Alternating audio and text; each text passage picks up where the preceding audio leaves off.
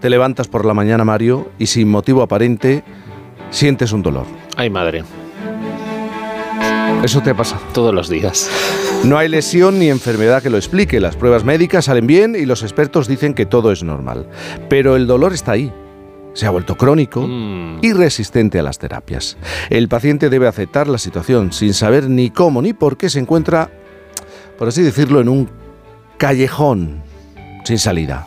En España, entre un 20 y un 30% de personas sufre dolor crónico y muchas de ellas peregrinan durante años, de consulta en consulta, en busca de un diagnóstico que, que explique por qué se sienten mal. Pero, claro, difícilmente lo consiguen. ¿Es el dolor crónico una condena cadena perpetua? ¿O, o existe una solución? ¿Un alivio? El doctor Arturo Goicochea acaba de publicar un libro, El dolor crónico no es para siempre. Él ha trabajado en el Hospital San Pablo de Barcelona, Belviche, durante cinco años, en el Hospital de Santiago de Vitoria. Y por cierto, en determinado momento organizó un programa revolucionario para afrontar la migraña. Y el programa funcionó. Arturo Goicochea, buenos días. Hola, buenos días. Buenos días. Dices que eh, lo que los médicos explican a los pacientes habitualmente sobre el dolor crónico no se ajusta a la... o es incorrecto, no se ajusta a la realidad o es incorrecto, ¿no? Bueno, estamos en un momento de cambio de paradigma en, en relación a muchos temas eh, de, medicina y es porque hay nuevo conocimiento, nuevas tecnologías para estudiar las neuronas, la red neuronal y ese cambio de paradigma, como sucede muchas veces, se resiste. Y, y entonces, pues eh, tenemos que hacer ese cambio que nos permite afrontar el problema del dolor de una manera radicalmente distinta. Pero entonces habría que cambiar incluso el, el concepto, los términos. Si hablamos de dolor crónico, hablamos de dolor para siempre. O Bueno, pues entendemos eso es el dolor para siempre, ¿no? Eh, Es un significado que se le ha pegado, pero no, no tiene por qué ser para siempre. El dolor mm, crónico se refiere a un dolor que no está justificado ni explicado por una patología. Eh, sí que tiene esa connotación, pues mira, ya es crónico, no se puede hacer nada, pero eso no es cierto. Se pueden hacer muchas cosas y en muchos casos podemos devolver a una situación de normalidad a muchos pacientes. Pero insisto, entonces lo- está fallando la manera tradicional de entender el dolor. O cómo Sí, solucionar, sí. aliviarlo. Sí.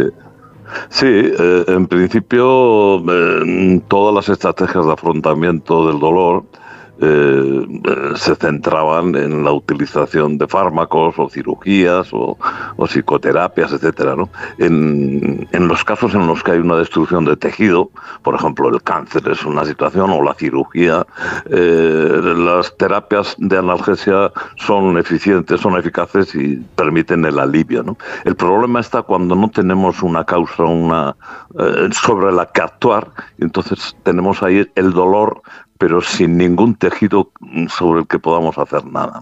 Entonces, ahora ya está claro que en esos casos eh, los elementos que deben trabajarse son elementos, digamos, de tipo psicológico, pero no en el sentido que se suele utilizar el término, sino que hay que trabajar la atención, las condiciones, las creencias, las expectativas, la motivación, el impacto emocional, la conducta, etcétera, ¿no? Una serie de ingredientes que conforman siempre algo tan complejo como un contenido de conciencia, en este caso el dolor. Entonces, haciendo ese trabajo, básicamente la información. Hay que dar una información distinta que la- el ciudadano desconoce e incluso muchos profesionales también desconocen. ¿Qué, qué papel juega el cerebro en esto de, del dolor crónico? Bueno, al final el cerebro es, la, sede central, digamos, la, eh, la que tiene más información, más integrada, más compleja para gestionar la, seguridad física del organismo y también en nuestra especie la, pertenencia social. Entonces, eh, como tenemos expertos y hay muchísima información sobre el organismo, pues esa información que los expertos vuelcan el organismo la adquiere, la recibe y la gestiona, la procesa y en base a esos contenidos que se publicitan, pues va a actuar. Eh, lamentablemente esa información eh, no se ajusta a lo sobre dolor y lo que hay que hacer es cambiarla, modificarla, adaptarla al nuevo conocimiento. Y básicamente el, cambio es que en una zona donde duele no tiene por qué haber una patología. Puede no haber nada. En ese caso, el problema no está en, los tejidos de la zona que duele, mm. sino en el cerebro, que sería el que construye el sentimiento de dolor. ¿no?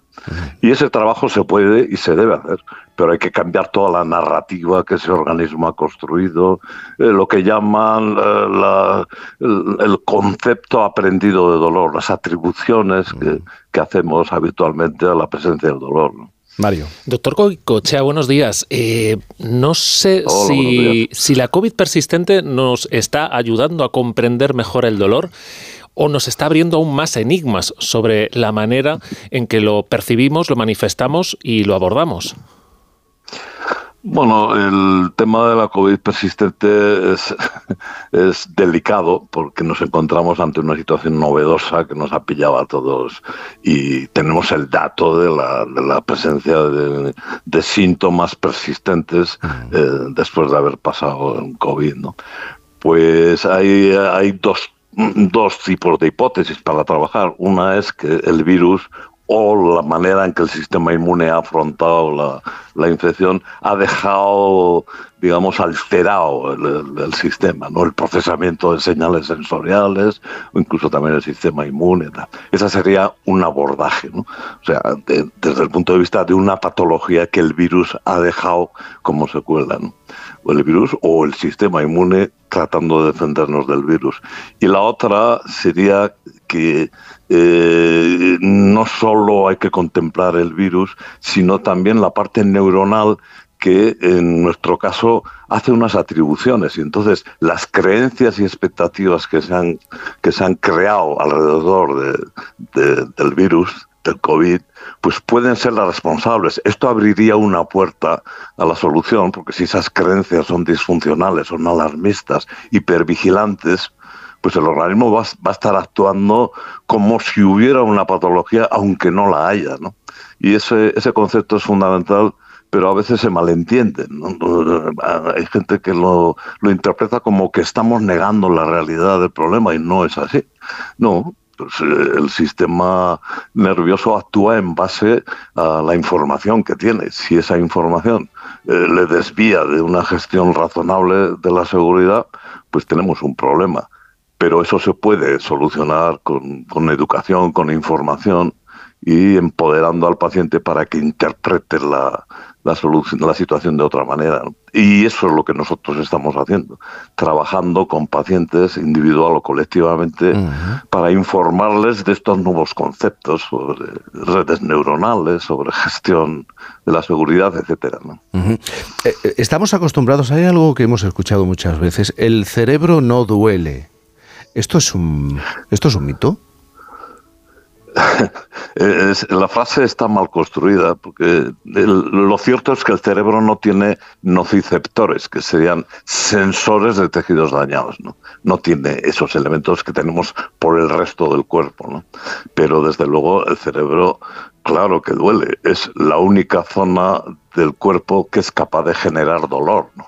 Lo que pasa es que si tú puntualmente vas estimulando zonas del cerebro, salvo una que ahí sí que dolería, pues el, paciente puede estar despierto, ¿le duele? Pues no, no, no. Pero es una frase que no, no, no, es correcta. El cerebro es el único sitio que es capaz de generar dolor, lo mismo que es el único sitio que es capaz de generar visión, audición, etc. Todo lo que recibimos en la conciencia surge del cerebro, de un cerebro que no es un ente aislado, sino que forma parte de un organismo que está interactuando con el entorno, etcétera. O sea que no, no, a mí esa frase me parece que no es correcta y, genera confusión. O sea, no, yo no la critico. Doctor, usted que trabaja con, pacientes, em, intentándoles sacar de, esa situación de dolor crónico, ¿percibe que a veces duele más el estigma que el propio dolor físico? Eh, sí, sí, en muchos casos sí, y es un problema ético, ¿no? A los pacientes no se les puede negar la realidad del relato, o sea, eh, cuestionar la realidad del relato es una inmoralidad, ¿no? Siempre puede haber alguien que quiera engañar, ¿no? Pero no, los pacientes eh, están contando lo que realmente están sintiendo. Y a veces el, no disponer de un, de un diagnóstico pues eh, añade más sufrimiento porque alrededor de esa no patología pues aparece la incomprensión, el desprecio, el, aislamiento, la soledad, la desesperación, etcétera. ¿no? O sea que sí, es, es, es, un problema no disponer de una explicación. Arturo, tú también fuiste un, por así decirlo, padeciente, ¿no? Sufriste mareo crónico, hormigos por todas partes, un par de síncopes, dolor cervical, eh, torácico, abdominal, codo de tenis, de golf, dolor recurrente en el hombro, derecho, lumbar, y podría seguir, ¿no? Sí, sí, podía seguir, podía seguir. Eh, sí, lo que pasa es que me daba más miedo mirarme porque por si me encontraban algo, Mira, como yo. otra cosa. Y, entonces, pues bueno, esto lo que me hizo es aceptar el relato de los pacientes que contaban cosas como las mías. ¿no? Entonces yo ya sabía que ellos estaban contando cosas que eran ciertas y, que, y el sufrimiento que eso conllevaba, ¿no? Y me ayudó a, a buscar soluciones para mí y para los demás. ¿no? Y yo en mi caso las encontré y yo creo que eh, también desde esa solución mía he podido ayudar a otra gente a, salir del atolladero. ¿no? Pero, pero una cosa, Arturo. Eh, muchos oyentes nos pueden estar escuchando, antes daba un porcentaje ¿no? de, personas en este país que, que, padecen, que sienten ese, ese dolor de manera mm. crónica. Claro, hay una pregunta ahí. Es que yo lo siento, lo tengo, pero si me dices que mm. no tengo nada, ¿por qué me duele? No, pero no, no, no, no, no hay que decir que no, no hay nada. Tiene que haber una explicación, un motivo, unos mecanismos, pero esos mecanismos no están en los tejidos de la zona en que se siente el dolor, sino en una estructura muy compleja de circuitos neuronales que tienen una narrativa eh, y una serie de elementos que no estamos acostumbrados a que se nos planteen esos elementos cuando planteamos la necesidad de, eh, eliminar el dolor. ¿no? Pero cuando a los pacientes se les ofrece esta posibilidad, que es una posibilidad educativa, eh, pues cuando lo aceptan se dan cuenta de que esas explicaciones que ahora podemos dar eh, les legitiman el relato, les recuperan la dignidad y sobre todo la libertad para vivir, ¿no? porque no son ellos los que se están hipotecando la vida, es su organismo.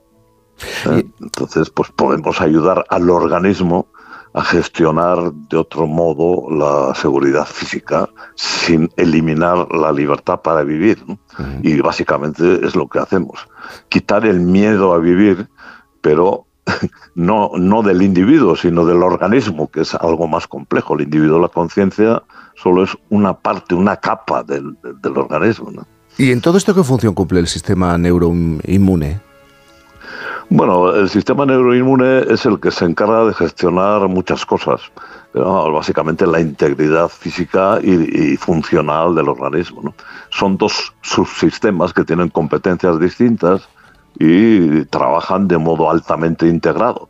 Entonces, el sistema inmune tiene que protegernos de gérmenes y también de células cancerosas, lo hace, pero a veces comete errores que son de dos tipos. Unas veces no detecta eh, problemas, por ejemplo, no detecta el cáncer, una conducta cancerosa, y por eso podemos morir de cáncer. Y otras veces, aunque no está pasando nada, actúa como si fuera a pasar. Eso serían las alergias, las enfermedades autoinmunes, y actúa contra el propio organismo, aunque no haya nada. Bueno, pues, pues esa idea del, del, error de atribución que comete el sistema inmune también se puede trasladar a la red neuronal, ¿no? pero no se ha hecho. Y entonces la red neuronal o tiene una enfermedad objetiva o ya son cuestiones psicológicas y, que salpican al individuo, lo cuestionan, incluso sus genes, etcétera, ¿no?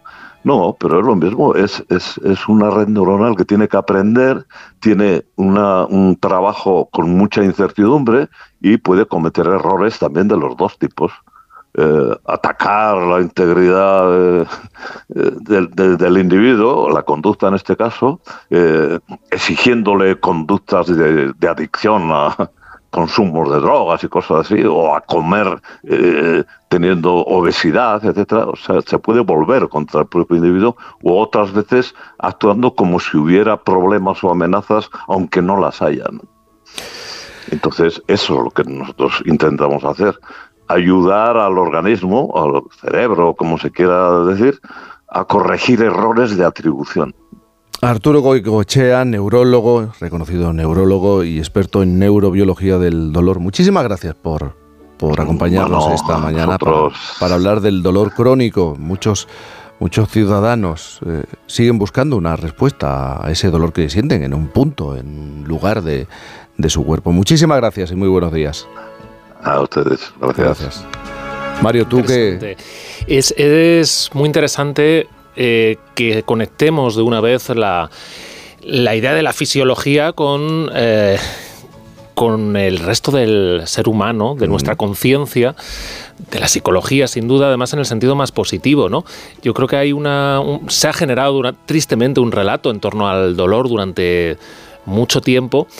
Eh, alrededor de lo, de lo fisiológico, ¿no? es decir, si tienes todo bien no te tiene que doler parece que estamos inventando, lo ha dicho el doctor, pero el sufrimiento siempre es real. Yo creo que no se puede cuestionar desde la medicina, desde la práctica clínica, el sufrimiento. Da igual que, que sea un dolor, vamos a llamar inventado. ¿Qué más da? Si alguien está vamos a utilizar mal este término, inventando un dolor, hay un sufrimiento y habrá que abordarlo igualmente, ¿no? Porque es una cuestión de, salud. Afortunadamente yo creo que esto está cambiando. Creo que la COVID persistente de alguna manera ha ayudado también a, visibilizar eso, igual que ha pasado durante años sobre la, fibromialgia.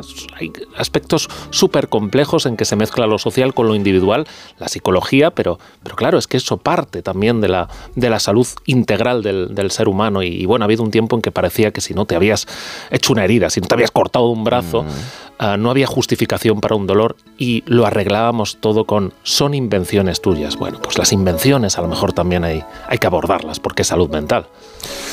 9.25, 8.25 en Canarias.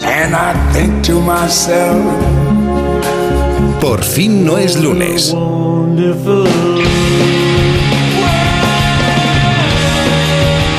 Jaime Cantizano. ¿Un cóctel o un refresco? ¿Desayuno con zumo o café? Con la promo todo incluido de Costa no tienes que elegir. Las bebidas son gratis. Reserva tu crucero hasta el 12 de marzo y disfruta del paquete de bebidas gratis. Infórmate en tu agencia de viajes o en costacruceros.es. Costa. Hola